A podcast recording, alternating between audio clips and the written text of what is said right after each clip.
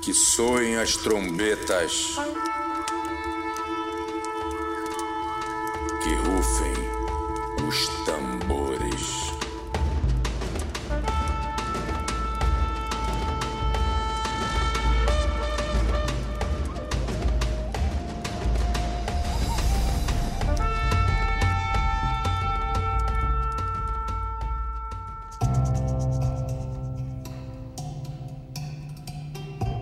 Oi, aqui é o Steven Gen e esse é o podcast Que Soem as Trombetas. Por aqui, a gente vai explorar o potencial médico, científico e econômico da cannabis e dos psicodélicos, substâncias que tiveram proibidas em boa parte do século passado. Para isso, nessa primeira temporada, vou receber médicos, psicólogos, jornalistas, antropólogos e empresários para investigar como maconha, LSD, ayahuasca e outras substâncias estão sendo usadas pela ciência quais foram os motivos que levaram à sua criminalização e como uma nova legislação pode beneficiar pacientes, cientistas e até a economia. Se você é um usuário recreativo, se você se interessa pelo uso terapêutico da cannabis e dos psicodélicos, se você se interessa por ciência, ou ainda, se você quer entender como o mercado dessas substâncias já está movimentando bilhões de dólares anuais gerando empregos, fica por aqui.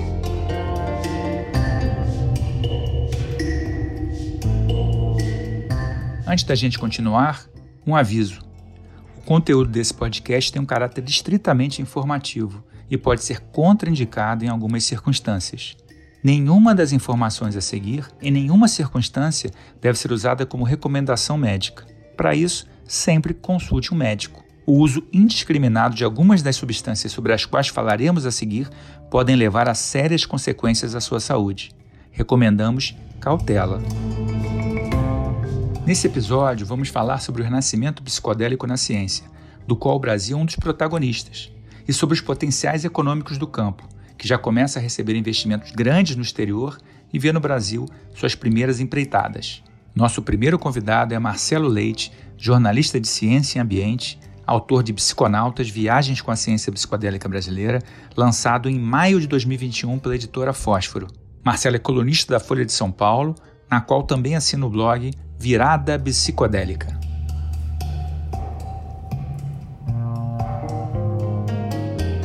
Marcela, a gente já se conhece há bastante tempo, mas eu nunca te perguntei quando você tomou a decisão de escrever o Psiconautas. Houve alguma situação específica?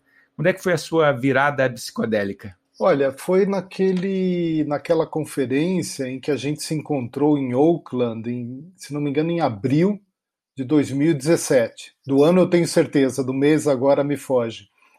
Mas é, eu, de fato, é, foi uma descoberta para mim.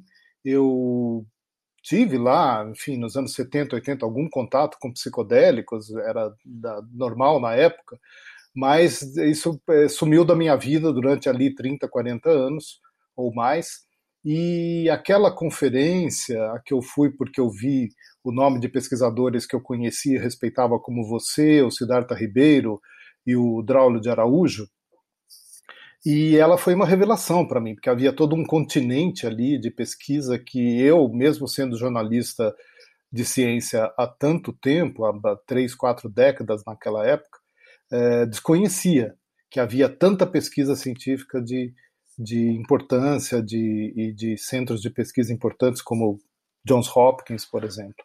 É, então foi essa virada para mim, né, a virada intelectual, vamos dizer assim, e, e também, é, como eu já contei em reportagens e no próprio livro, é, aquela, aquela conferência também foi uma reconexão, digamos, mental com, não só intelectual, é, psíquica mesmo com, com psicodélicos, porque eu tive a oportunidade naquela conferência de tomar MDMA pela primeira vez, é, e foi, enfim, é, com base nessa experiência, na descoberta, que eu logo em seguida tomei a decisão ali de comecei a pensar, na verdade, em escrever um livro e sendo jornalista, estando em contato com editoras, na época a editora, a primeira editora que se interessou pela ideia do livro foi a editora Três Estrelas da Folha de São Paulo, que depois viraria Fósforo, que acabou editando o livro. Né? E eu recebi muito incentivo, essa foi a circunstância definitiva ali para a decisão de fazer o livro. Recebi o incentivo de Otávio Frias Filho, na época, para escrever o livro. Tivemos a ideia praticamente ao mesmo tempo. Legal. Foi abril mesmo, porque até dia 19 de abril, né, o congresso acontece até a história do, do dia da bicicleta, por conta da, daquela, daquela, né, daquele passeio do, do Albert Hoffman.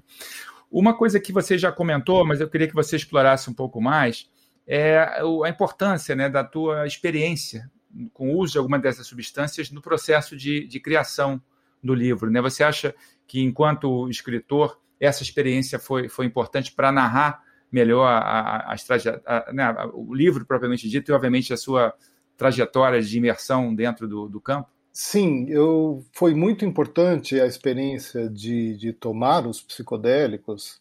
Uh, no livro eu conto que foi teve essa primeira experiência com MDMA, mas depois tive também com ayahuasca e com LSD. Foi importante, especialmente essa primeira, MDMA, porque além de ouvir, como é que se diz, as apresentações científicas no Congresso, além de ver depoimentos como de um veterano de guerra que tinha feito o tratamento experimental para estresse pós-traumático, que foi apresentado nessa conferência pelo Rick Doblin.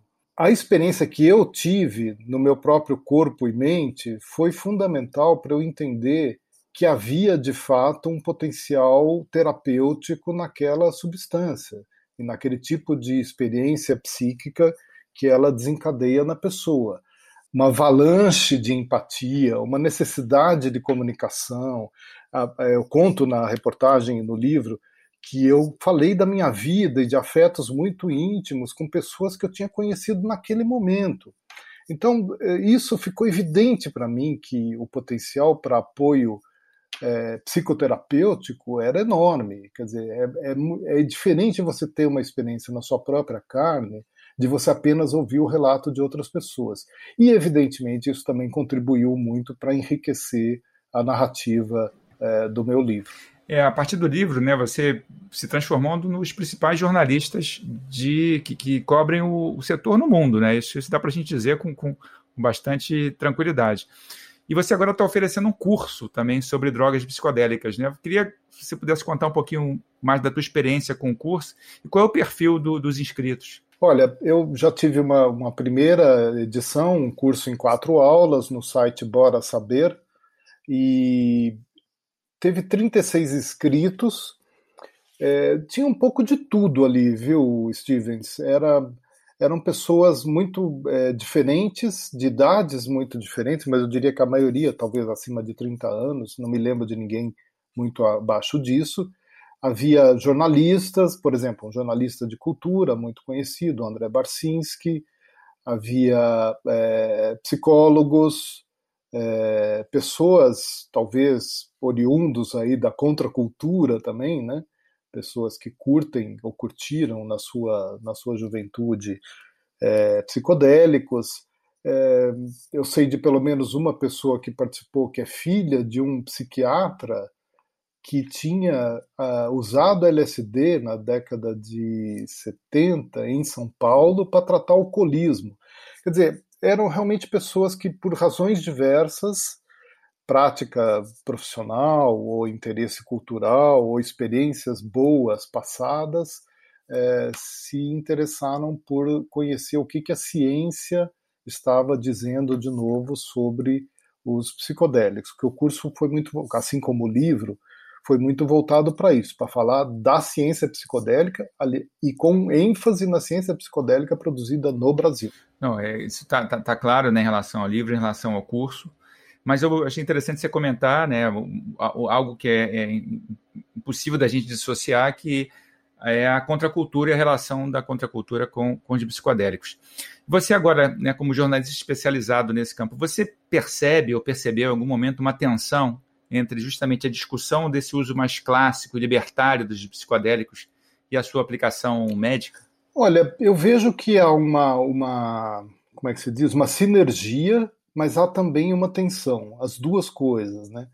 No, no, no aspecto da sinergia, eu vejo que a, a ciência está produzindo uma série de evidências que vem desfazer o, o, o estigma que o combate à contracultura colou nos psicodélicos. Né? Então, nós sabemos que teve toda a, a, a, reação conservadora ali na, nos anos 70, especificamente em 1971, o presidente Richard Nixon declarou guerra às drogas, muito por causa da é, contracultura.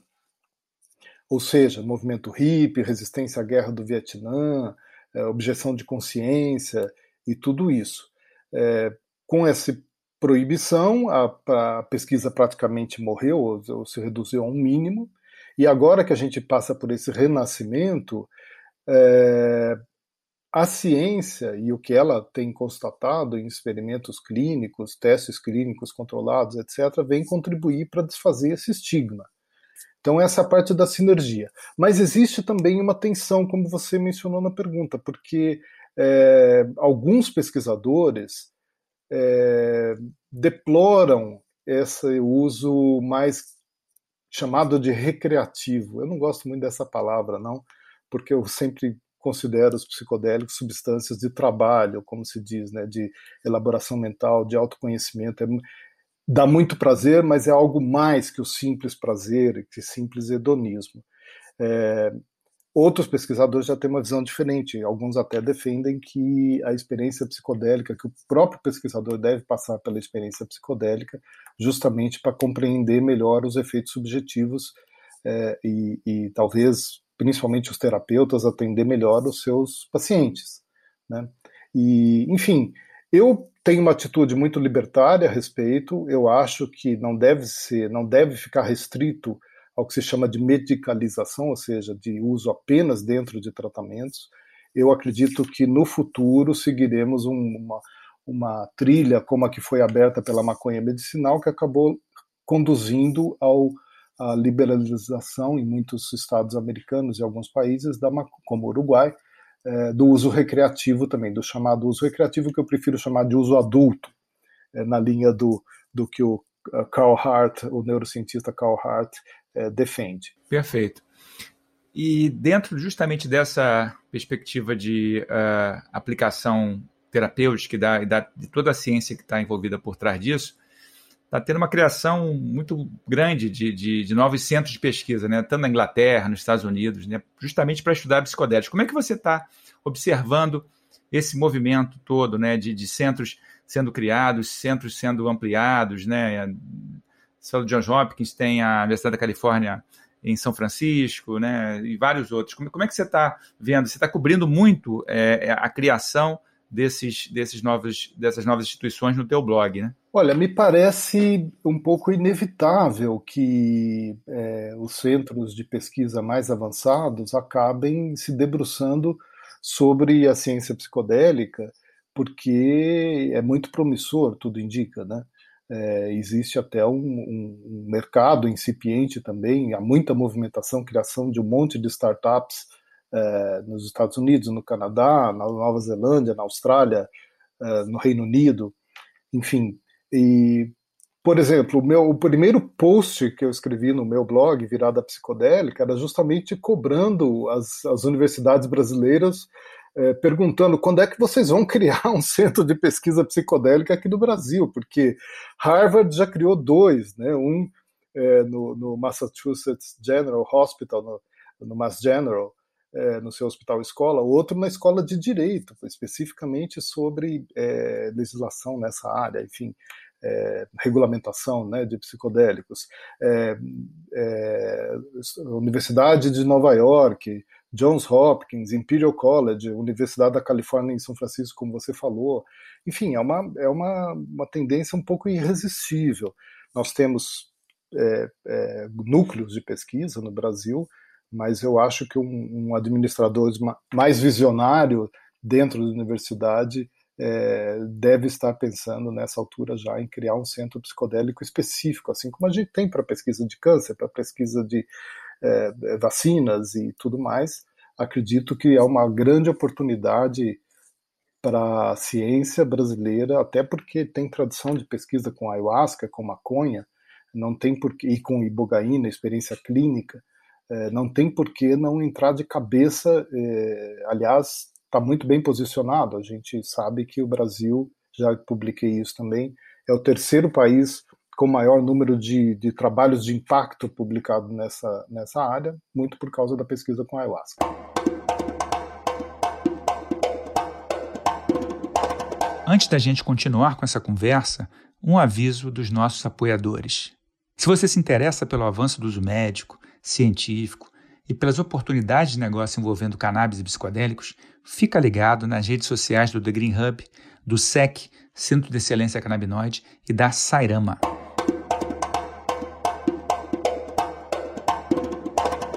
Bom, vamos aproveitar esse gancho que você falou de oportunidade para trazer para a conversa a Clarice Pires, que é um dos nomes por trás da Sairama, que é a primeira empresa brasileira de inovação psicodélica.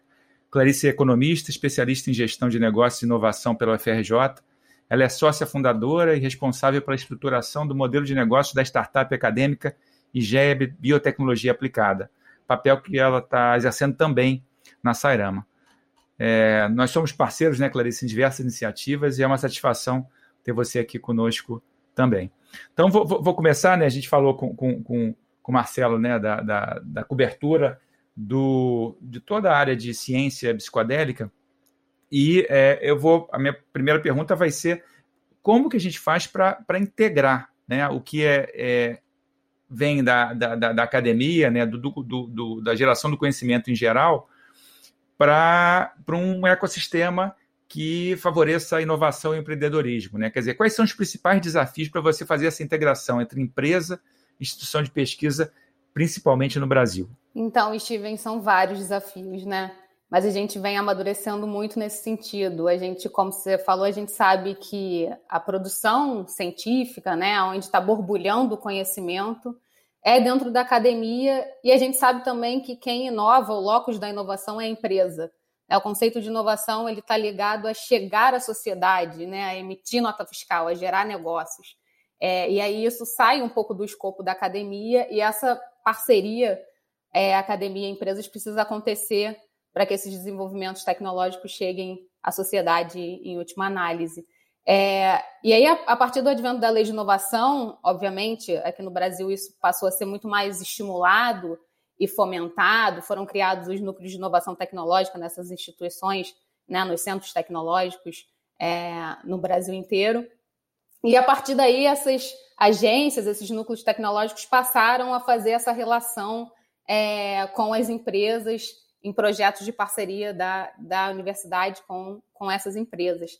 Mas a gente ainda, é, apesar né, da, da lei de inovação ser já ter sido promulgada no Brasil desde 2004, a gente ainda tem um caminho interno, especialmente dentro das, das ICTs, das, dessas instituições, né, os centros tecnológicos no Brasil, de estruturação de suas políticas de inovação e de definição como de fato né, deve ocorrer, porque a gente sabe que uma coisa é, é a instituição da lei, é outra coisa como a gente implementa isso né, nas relações e, e, no cotidiano e no desenvolvimento de, desses, dessas parcerias. E aí ainda tem um caminho a se trilhar dentro desses centros tecnológicos de entendimento de que existe um papel. E aí, quando a gente está falando de instituições federais, dos próprios procuradores federais, de todos os envolvidos no desenvolvimento dessas parcerias, em entender esse processo do estímulo de ciência e tecnologia no país e como é importante que essas parcerias aconteçam, né, especialmente no momento que a gente vive de poucos recursos é, de ordem pública para a ciência no Brasil, então, a parceria com empresas e com outras formas de fomento são cada vez mais importantes no nosso ambiente. Então, existe um caminho dentro dessas instituições de estruturar suas políticas de inovação de forma mais clara e bem estabelecida, para que a gente entenda como essas empresas que vão ter esse papel super importante de fazer essa ponte com a indústria, com o mercado, vão conseguir se relacionar de forma azeitada com pesquisadores que estão à frente né, e gerando é, conhecimento e, trazendo todas essas discussões para a fronteira do conhecimento no Brasil.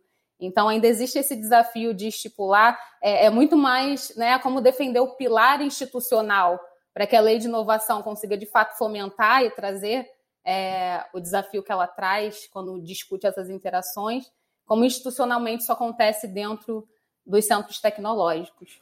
Mas explica para a gente um pouquinho melhor como é que funciona a lei de inovação. A lei de inovação, basicamente, ela veio a exemplo de movimentos que já aconteciam globalmente há bastante tempo, né? Então, é, a partir de legislações que foram criadas nos Estados Unidos, Europa, em outros territórios. É, e basicamente o que ela traz é a importância das interações entre centros tecnológicos é, instituições que vão levar a inovação à sociedade e como é que isso deve acontecer e ser estimulado. Então, a inovação ela traz a proposta de uma série de formatos de interação. Então, desde co-desenvolvimento entre centros tecnológicos é, e CTs privadas e públicas com empresas, até prestação de serviço, de fato, dessas instituições, é, compartilhamento de espaço, por exemplo. Né? Então, você pode pensar num modelo é, em que a gente sabe que no Brasil já existe uma infraestrutura instalada em termos de centros tecnológicos nas universidades e muito bem instalada, diga-se de passagem, não perde para nenhum grande centro internacional em termos de equipamento e infraestrutura, é, e que empresas possam compartilhar essa estrutura que já existe para que a gente tenha um modelo de fato inteligente, para que a gente não fique replicando no país e utilizando recursos em estruturas que já existem, que a gente possa compartilhar isso é, e dessa forma alavancar o desenvolvimento tecnológico. Então, a lei de inovação ela traz essas formas de interação para que a gente relacione esses grandes players e que o, o, processo de open innovation, que a gente chama, né, a inovação aberta, em última análise, aconteça de forma mais azeitada e mais acelerada, né, para que a gente não fique replicando coisas, a gente consiga congruir, complementar estruturas e, e desenvolvimento de conhecimento. Então, basicamente, o que a lei de inovação propõe é isso, que essas interações aconteçam.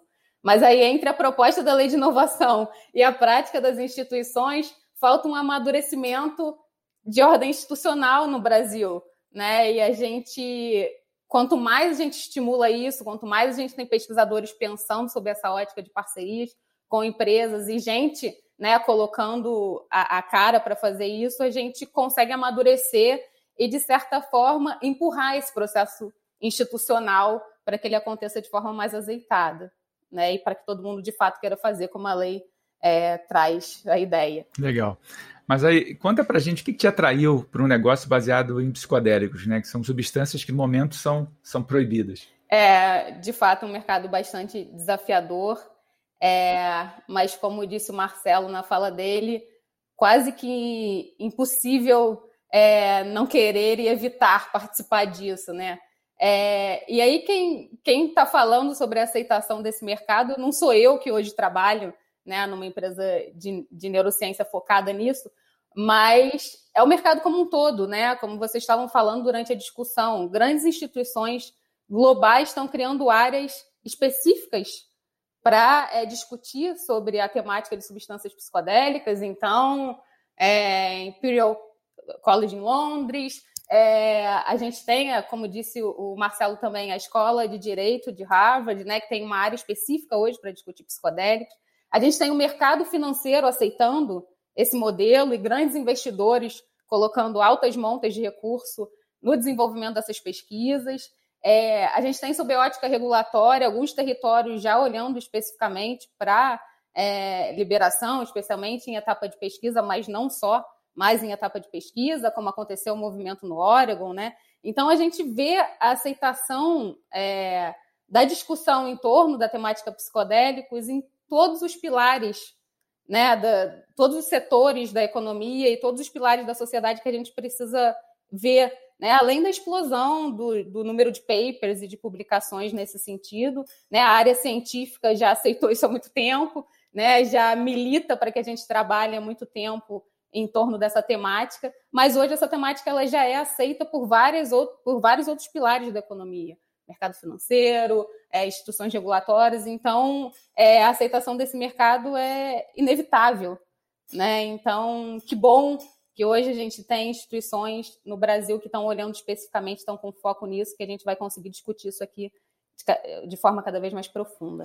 Legal. O Marcelo comentou um pouco sobre os centros de pesquisa que estão sendo criados né, dentro dessa área de psicodélicos.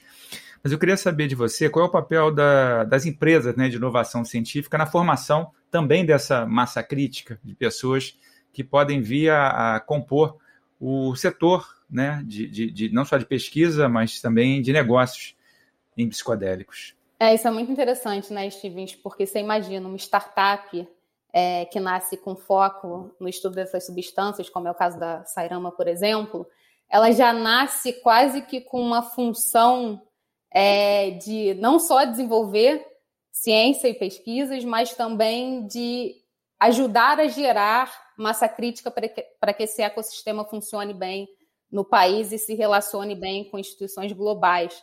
Então, empresas startups que hoje né, têm, e, outras empresas também de todos os tamanhos, que hoje têm foco é, nesse tipo de estudo, é, trazendo, através das suas pesquisas, as publicações é, de relevância, né, movimentando, é, através de artigos científicos, é, de uma série de trabalhos muito bem estruturados, a gente traz para esse mercado uma robustez até para ajudar e auxiliar nessa discussão regulatória, né? Muito como vem acontecendo globalmente, né? Hoje, quando é, alguma possível alternativa terapêutica que envolva substâncias na área, ela é questionada, esse questionamento é respondido através de artigos científicos, através de ciência de conta, né? Então, é, a gente não diz baseado em teoria, a gente diz baseado em estudos que aconteceram, né, que envolveram voluntários e que mostraram que de fato essas substâncias têm um papel importante para vários targets. E aí a gente não vai estar tá falando só de doença, a gente vai estar tá falando também né, da promoção de saúde mental. Então a gente consegue responder isso hoje através de ciência de ponta e de estudos bem robustos que mostram resultados na prática. Então, é uma empresa que hoje se propõe a trabalhar nesse cenário, ela é, sem dúvida, um player super importante na formação dessa massa crítica, porque, inclusive, ela vai trazer é, colaboração de material para que isso seja cada vez mais discutido, especialmente sobre a ótica regulatória. Legal. Marcelo, é, que, como é que você tem acompanhado a discussão sobre patentes e medicamentos psicodélicos? Na verdade, eu sei porque eu leio os teus textos, mas eu queria que você conversasse um pouquinho para a gente como é que você está vendo essa, essa discussão no momento. Olha, eu acho que é uma questão ainda é, bastante em aberto. Né? É, você tem um movimento muito forte de empresas como a Compass Pathways, é, talvez a mais conhecida, com psilocibina de cogumelos mágicos, é, é, apresentando vários pedidos de patentes relacionados com a psilocibina, com uma formulação específica deles, um processo ali, segundo eles, de, de boas práticas para a produção da psilocibina em alto grau de pureza e tal. E isso tem provocado uma forte reação no, digamos assim, no mundo da cultura psicodélica, né, da tradição psicodélica dos povos é, é, tradicionais e do, dos antropólogos e tudo mais que me parece que são questionamentos justificados ali, porque existe talvez uma tentativa do que se chama de cercamento, né, de, de, de fincar sua bandeira é, patentária num, num, conhecimento que tem, pelo menos boa parte dele, é conhecimento de origem tradicional. Então existe todo um, um movimento de, de questionamento dessa, é, dessas patentes, desses, dessa profusão de pedidos de patentes. É, e é interessante notar que um outro grande empresário da área, ou melhor dizendo, um, como é que chama? Mecenas da área de pesquisa, é, que é o, o é, Bill Linton, da, da, da Promega e da, do, do, Instituto Zona, que está patrocinando e uma iniciativa para justamente colocar em, no, de modo acessível, bastante acessível online, todo o conhecimento prévio, né, é, prior art, como se diz em inglês, sobre psicodélicos, justamente para instrumentalizar os, os, os, é, é, os, analistas de patentes, dos escritórios de patentes, para ter acesso rápido e poder avaliar se há de fato novidade, inovação, é, não obviedade, todos esses critérios que regem a concessão, ou deveriam reger a concessão de patentes em qualquer área na de psicodélicos, como é, qualquer outra. É, eu acho que isso, com o tempo, vai se sedimentar, vai se criar, vão se criar alguns limites para esse excesso, talvez um excesso de pedidos de patentes ou patentes amplas demais, que na verdade podem ter o efeito oposto ao de gerar, de garantir a geração de inovação. Ela pode limitar, pode inibir a inovação se for é, ampla demais e tornar muito alto o custo para a entrada de empresas menores, de startups, é, porque tem que necessariamente entrar todo numa litigância e concessão de licenças e tal, que pode servir como um obstáculo aí para a inovação. Então eu vejo com alguma preocupação, mas acredito que não deve demorar muito, talvez, para é, que isso se resolva de uma maneira ali mais racional, vamos dizer assim. E tem também toda uma oportunidade de você gerar novos compostos, né, a partir das substâncias tradicionais, né? Então, cê, cê, cê, pensando na, na psiquiatria, né, e nesses, nesses, vários anos em que não houve nenhum tipo de grande é, novo medicamento, tem aí uma, uma oportunidade para geração de novos, né, de novos compostos que não havia anteriormente também, né? Uma pergunta para vocês dois, que tem a ver, na verdade, com uma reflexão do, do momento atual. Né? A gente está, por conta da, da pandemia, as projeções são muito ruins, muito, são muito negativas em relação à saúde mental da população. Né? É, como é que vocês enxergam o, o impacto da pandemia na importância de pesquisa e de inovação com psicodélicos? E aí eu faço um parêntese para lembrar que no começo da pandemia os dispensários de maconha se tornaram locais essenciais para muitos estados americanos, né? Então, eu acho que seria legal a gente refletir um pouquinho sobre o impacto do, do, do momento Covid no futuro da, dessa área de pesquisa e também de negócios. Eu entendo, Stevens, que a pandemia descortinou um monte de coisa, né?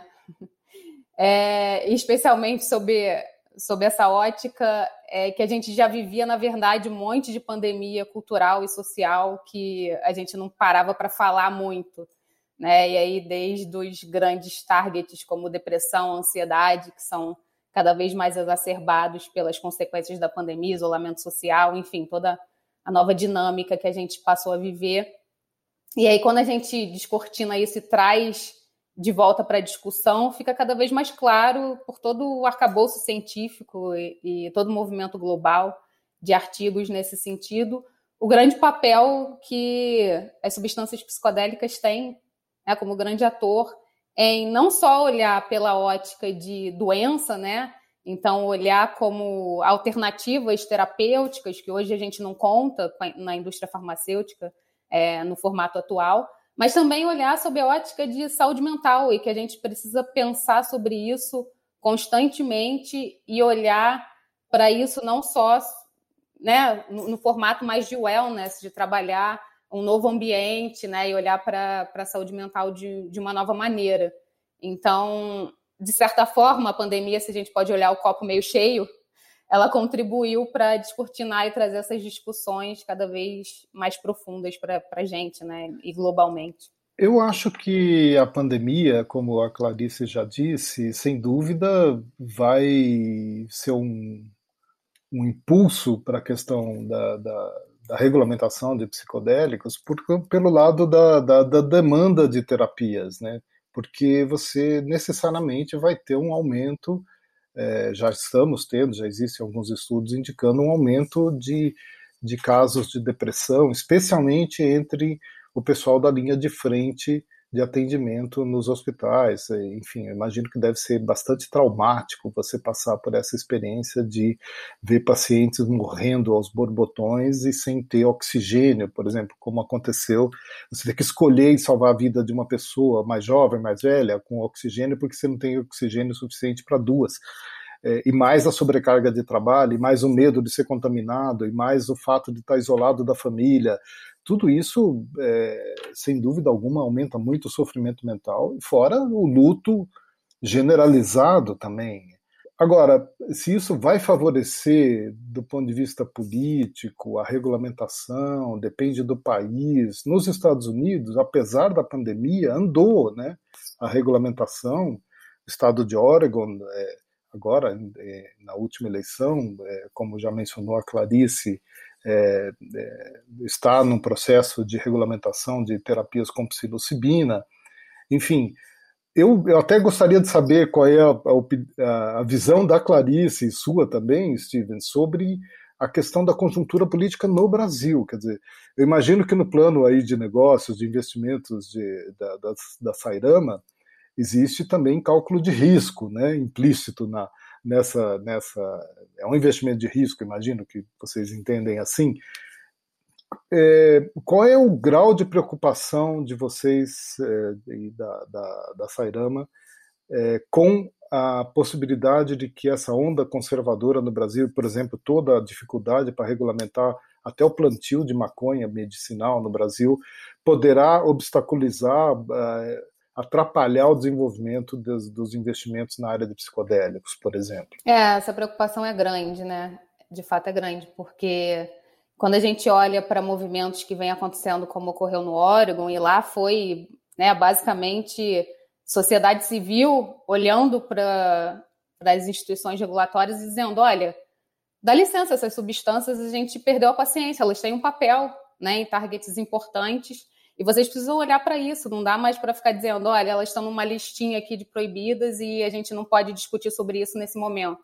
Né? Então, quando a gente olha o movimento que aconteceu lá, né, e vendo hoje é, eles no caminho da regularização e de licenciar instituições que vão trabalhar com isso, licenciar profissionais que vão trabalhar com isso, a gente vê muito pouco movimento acontecendo no Brasil. Né? E por mais que a gente tenha cientistas, é o que você falou, você publicou isso na Folha de São Paulo, a gente é o terceiro país em movimento de publicações na área de psicodélicos. E ainda assim a discussão é muito pouco é, debatida, né? E, e, até onde ela vai, a capilaridade é pequena dessa discussão.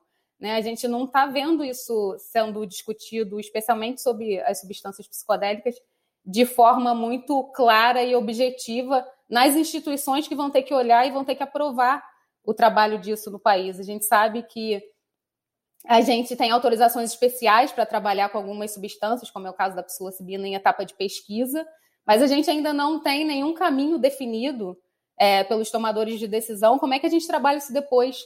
Então, se a gente tem uma pesquisa bem sucedida, um estudo que envolva essa substância, por exemplo, e a gente tem um resultado maravilhoso nesse estudo, a gente simplesmente, como modelo de negócio, não sabe dizer, ok, depois como é que eu coloco isso em funcionamento, com pacientes, etc.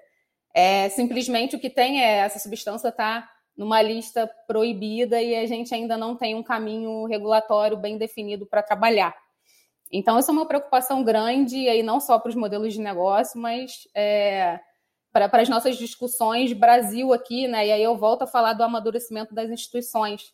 Né? Não basta a gente ter uma lei de inovação que diz vamos interagir, fazer open innovation e trabalhar de forma inteligente as nossas estruturas, e ao mesmo tempo dentro das estruturas a gente não tem uma regula regulamentação de como isso acontece na prática.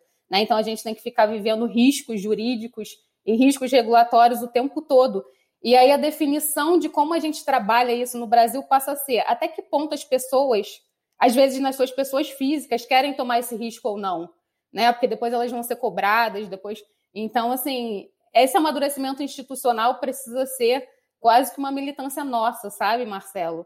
para dizer, olha, a gente precisa entender, tudo bem, você pode me dizer que é custoso o processo, que demora o processo, mas pelo menos me diz qual é o caminho para eu definir com você se eu quero trilhar esse caminho, né? Então é quase que uma militância, de fato, é, no momento que a gente vive hoje no Brasil. É, e trazendo agora a pergunta, né, ou a resposta para a questão da, do ponto de vista científico, também me preocupa um pouco, não especificamente em relação aos psicodélicos, mas de um modo geral, as liberdades de pesquisa. Né? A gente já tem casos de pesquisadores que tiveram que sair do Brasil porque trabalhavam com, com agrotóxicos, por exemplo. Né? Então, é, é, isso é algo que, que me preocupa, mas eu acho que aí é uma, é uma ameaça a, a, a toda a ciência brasileira nesse momento distópico que a gente está vivendo. Mas vamos falar de, de de coisa boa, como meu pai gosta de, de lembrar. É, a gente está falando né, do, do, do, da possibilidade de, de uso terapêutico de psicodélicos para tratar uh, depressão, estresse pós-traumático e uma série de, de, de outros uh, transtornos de, de, de, saúde mental. Uh, mas há também toda uma, uma avenida de possibilidades quando a gente imagina o potencial dessas substâncias para o próprio bem-estar, não necessariamente como tratamento, mas dentro de uma perspectiva, expectativa de bem-estar. Clarice, como é que você está vendo o setor né, de negócios em psicodélicos é, explorando essa, essa, essa área ou essa oportunidade que não necessariamente ela é terapêutica, ela é médica, mas está muito mais ligada essa ideia de, de, de uhum. bem-estar mesmo. É, quando a gente olha para as projeções do mercado de psicodélicos no mundo, é, os, os números são bem atraentes, né? A gente tem um número bastante comentado que é, é o potencial da, do uso de substâncias psicodélicas, na, da medicina psicodélica, né, que é o termo que eles usam, em torno de 7 bilhões de dólares norte-americanos até 2027, enfim. É, e esses números, na minha opinião, ainda estão subvalorizados, porque eles olham exatamente para a ótica da doença, que é o que você estava falando, né? Então, eles pegam ah, qual o mercado global hoje de depressão, de ansiedade, de adicção, dentro das opções terapêuticas que existem, o que é gasto com os pacientes anualmente, e ele gera um potencial de mercado para psicodélicos. E, aí, na minha opinião, o mercado de psicodélico é muito maior do que isso, porque ele entra exatamente na abordagem do wellness que você estava trazendo, né? Essa abordagem do bem-estar. Então, quando você olha para essas substâncias, obviamente elas têm esse papel objetivo e os estudos é, clínicos mostram isso, de trazer alternativas terapêuticas para grandes, grandes targets desafiadores, globalmente, mas ao mesmo tempo elas mostram também, através desses estudos, que elas têm potencial para a gente trabalhar é, bem-estar, criatividade, para a gente trabalhar foco e atenção no trabalho. Então, é, que as pessoas possam né, ter acesso a esse tipo de. esse outro formato de terapias, não porque elas estão no fundo do poço ou porque elas estão precisando de um né, de, se alavancar naquele momento específico, mas também porque elas querem ter uma abordagem de bem-estar para a vida, né, de que elas e que, e que essas substâncias já estão provando aí o papel delas nesse sentido. Então, é, esse, esse, mercado ele se complementa sobre essas duas óticas, né? Ele não fala só sobre doença, ele fala também sobre saúde. Não sei, né, é, em, toda essa trajetória do Marcelo, né, estudando e fazendo todo esse histórico do movimento no Brasil e globalmente. Como é que é a visão dele sobre isso em relação à temática do wellness em torno das, dessas substâncias? Mas imagino que você também tenha encontrado muita coisa interessante, né, Marcelo? Deixa eu só pegar um gancho antes do Marcelo responder, que é com uma pergunta também para ele, né? Porque quando a gente pega o, o, uso ancestral de psicodélicos, não necessariamente isso estava associado a um tratamento, mas muito mais à própria estruturação da sociedade, relação com religião. Então, é só para complementar aí a pergunta para o Marcelo. Olha, eu acho que é um complexo de, de, de, coisas que, que confluem de certa maneira. Né? É, é, embora o Stevens tenha razão quando fala que era muito mais associado ao uso religioso, mas eram também sociedades em geral ou são sociedades que também a, a religião se organiza em torno de xamãs, que são também curadores, né, no sentido de, de healers, né, de, é, enfim, essas coisas não estão tão classicamente separadas como aparece para nós na cultura ocidental, né, de uma coisa é médico, outra coisa é padre, essas coisas são um pouco diferentes. Mas, justamente, eu acho que esse, esse esse mercado de, de bem-estar, o wellness, é, inclusive tem muitos componentes, parte dele pelo menos, muitos componentes que são esotéricos mesmo. Né? Então tem é, é, tenta talvez captar um pouco dessa tradição também xamânica ou religiosa ou, ou de, de é, experiências psicodélicas é, vividas no contexto de é, enfim, de, de, de, viagens para outros mundos, para o mundo dos mortos, como no caso do culto é, Buiti é, no Gabão, com a ibogaína. Enfim, são, são é, realmente é, coisas que podem confluir. Eu não tenho acompanhado muito esse mercado, mas já vi, por exemplo, aquele programa, aquela série de TV da Gwyneth Paltrow, é, tem um capítulo específico sobre psilocibina. É, eu acho que tem um grande potencial, sim. É, nunca deixou de existir, na verdade, uma, uma cultura um pouco subterrânea.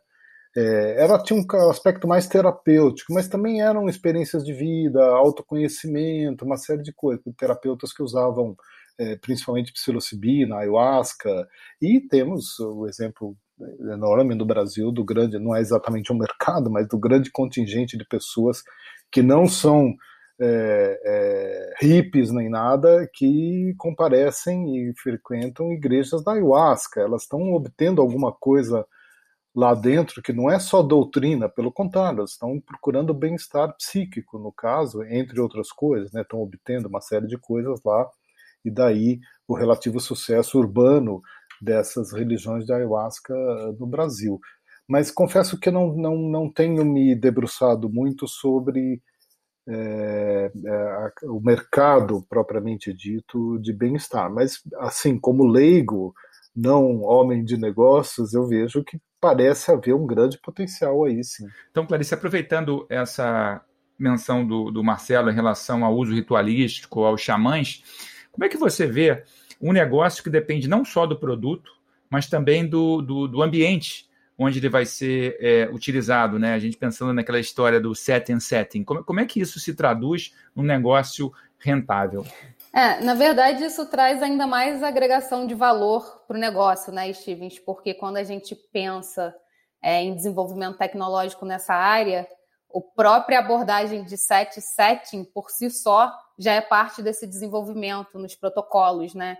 Então, quando você olha para a utilização dessas substâncias e você começa a desenvolver é, o protocolo, ou, em última análise, a metodologia né, de como isso vai acontecer com o paciente, isso, sob a ótica de negócio, agrega ainda mais valor é, para a temática, porque você, você pode, né, pensando de forma geral, quando você tem uma prescrição médica de um psiquiatra para um, uma medicação, né, tarja preta, é, na área de antidepressivos, etc., o, o, médico faz anamnese, bate um papo com você, é, te prescreve aquela substância, você vai para casa, toma aquilo, e aí depois, sei lá, de três meses, você vai conversar com esse médico de novo.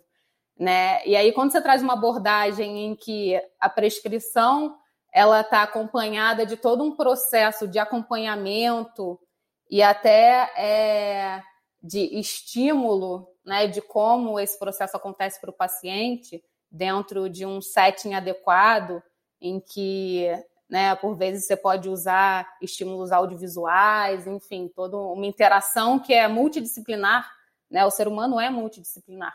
Então, é, isso agrega mais valor sob a ótica de negócio, né? E, tá, e, e aí, sob a ótica científica, é cada vez mais é, aprofundado também, porque os estudos clínicos mostram é, que isso de fato agrega também, sob a ótica científica, para o processo acontecer.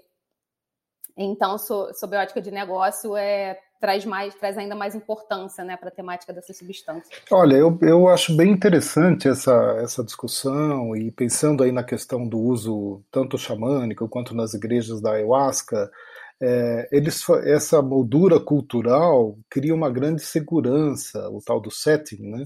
para a condução da experiência psicodélica, porque, é, embora elas, as substâncias psicodélicas clássicas, como LSD, é, psilocibina, mescalina e é, o DMT da ayahuasca, sejam muito seguras do ponto de vista toxicológico, não causa é, é, overdose, não, não tem, tem baixíssimo potencial de causar dependência e, e por aí afora, é importante que a gente diga que elas não são substâncias totalmente inócuas, elas têm profundos efeitos psíquicos é, e as pessoas de fato necessitam de algum tipo de enquadramento que pode ser de um guia espiritual, pode ser de um, um psicoterapeuta, pode ser amigos que você escolheu é, para tomar psicodélico junto, mas é importante que a gente diga que é, são, como eu já disse lá atrás, são substâncias de trabalho, não é só é, prazer e que eu vou tomar um monte, e ser, entendeu? Tem alguma responsabilidade, tem que haver alguma responsabilidade no uso, seja no contexto médico, é, clínico, seja no contexto dito é, recreativo.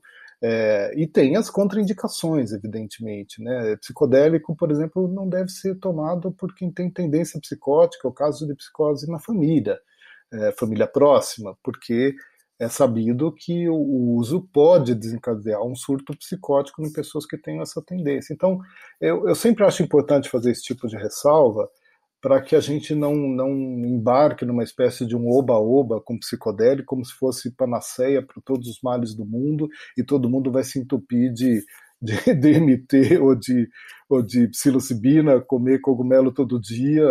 Não é por aí, né? Começa pela pela questão clínica, eu acho que a principal avenida que se abre é no contexto da psicoterapia, assistida por psicodélicos, e lá na frente, possivelmente, vamos assistir também um, um, uma, uma, desregulamentação em, na direção do uso adulto, dito recreativo, mas sempre com esses é, cuidados. E para que também não vire um oba-oba é, sob a ótica de setting também, né, Marcelo? Porque uma história bem alegórica que a gente conta, isso não é possível de proteção no Brasil, mas é comentário que em outros territórios existem empresas que fazem, por exemplo, é, proteção intelectual de estrutura da sala onde a psicoterapia vai acontecer. Então, basicamente, o cara é, protege é, onde é que o puff vai ficar e, e é, quantos metros vai estar da, da cadeira do, do psicoterapeuta. É, então, isso acaba virando um, um extra mercado que, que não necessariamente traz a profundidade da discussão que a gente quer ter né, em relação a esse processo.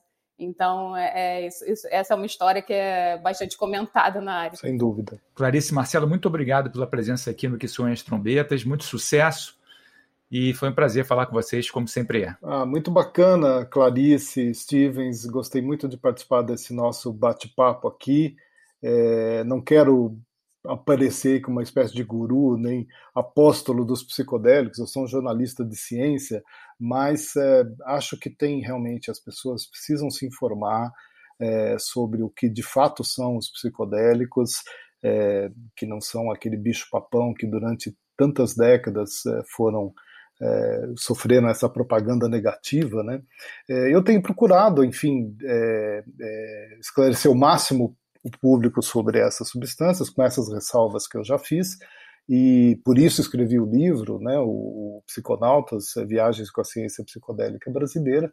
Tenho alimentado esse, esse blog, pelo menos semanalmente, o blog Virada Psicodélica, na Folha de São Paulo, e vou aí já para a segunda edição do curso sobre psicodélicos, quatro aulas lá no site Bora Saber.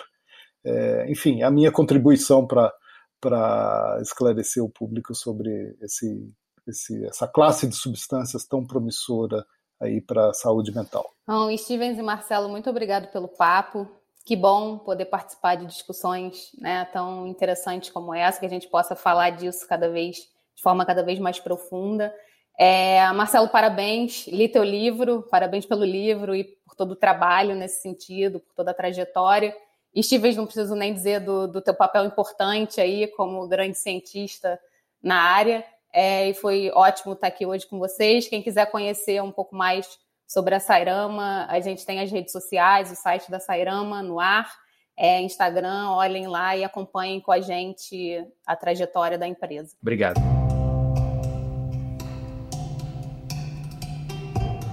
A gente fica por aqui com mais um episódio do Que Soem as Trombetas. Se você gostou do nosso conteúdo, compartilhe com seus amigos e com as pessoas que você acha que podem se interessar.